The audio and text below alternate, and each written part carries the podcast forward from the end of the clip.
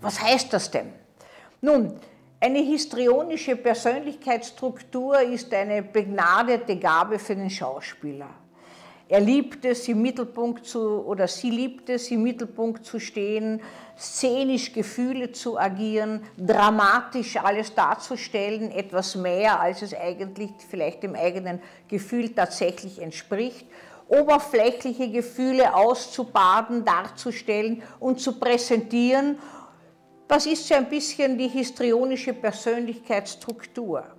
Wenn es verstärkt ist, sprechen wir von Persönlichkeitsakzentuierung. Gewisse Züge in gewissen Lebenskrisen können akzentuiert sein. Man macht aus dem Nichts ein Drama, man schreit, man weint, man stellt sich viel mehr dar, als es eigentlich dem eigenen Gefühl und Befinden entsprechen würde, wobei die Betroffenen das nicht mitkriegen.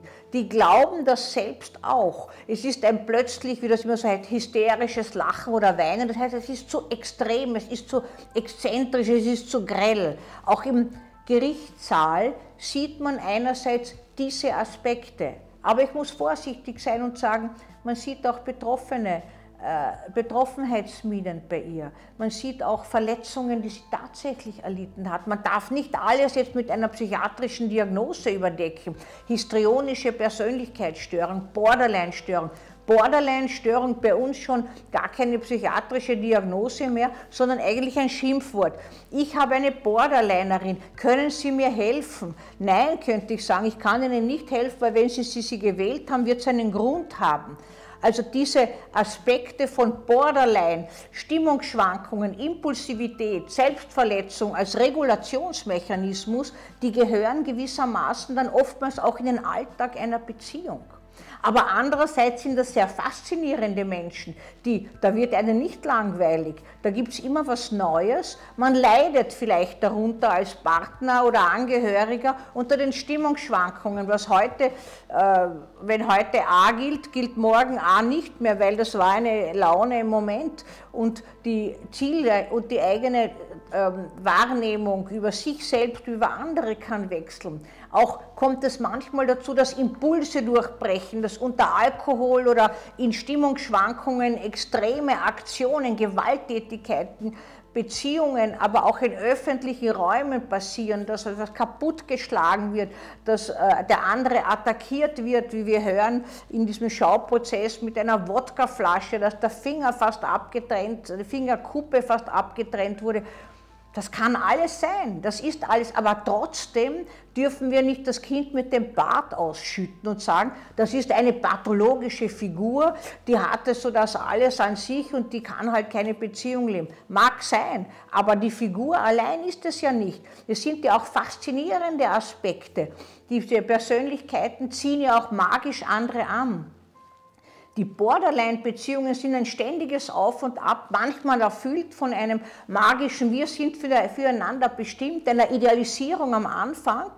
Äh, wird ja auch immer wieder berichtet, auch in diesem Schauprozess, wie, wie toll diese Seelenverwandtschaft dieser beiden am Anfang war, vielleicht auch in pathologischer Sicht, vielleicht auch in Kindheitserfahrungen, was alles weniger faszinierend jetzt ist, sondern eigentlich einfach, man kann mehr miteinander umgehen, man hat bessere Beziehungen und Schwingungen zueinander, weil man hat ähnlich traumatische Erfahrungen gemacht. Das fließt dann ein, er ist der Einzige, er ist der Tollste, sie ist die tollste Frau, ich habe noch nie so eine Frau gesehen, ich habe noch nie so eine Frau geliebt. Ja, kehrt um, wer zuerst hoch idealisiert wird, fällt tief. Immer wieder kommt es vor, dass Schlag um, das ganze Blatt sich wendet und wüsteste Auseinandersetzungen in Borderline-Beziehungen äh, der Fall sind, wobei nie, nie einer nur Opfer und einer nur Täter oder Täterin ist. Bitte, das ist ein ganz wesentlicher Aspekt. Beide gestalten die schönen wie die schlechten Zeiten, die Gewalttätigkeit wie die leidenschaftliche Liebe.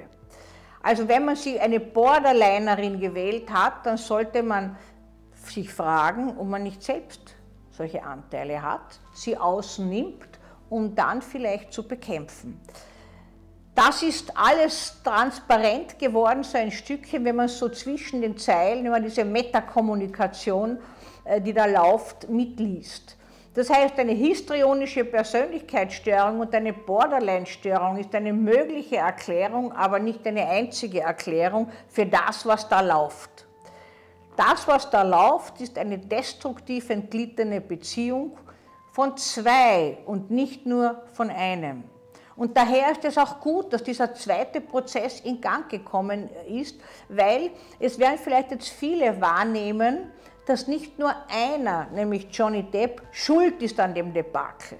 Hat schon viel mitgewirkt, hat schon viel Gewalttätigkeit verbal vermittelt, geschrieben, getätigt. Aber da gibt es auch sie, die das Ganze aufrecht hält, die vielleicht gar nicht so im Schuldig bleibt mit Gewaltszenen, mit Attacken, mit verbalen äh, Beschimpfungen, mit etc. so weiter, was, was, was da alles äh, der Fall gewesen ist, was wir so hören. Wie es wirklich war, weiß keiner. Jeder sagt was anderes. Das ist ein schönes Beispiel dafür, was Zeugen aussagen. Äh, man könnte äh, sich fragen, ob sie wirklich dasselbe meinen, wenn sie was beschreiben. Aber so sind Menschen. Der Standort des Beobachters bestimmt das, was er sieht.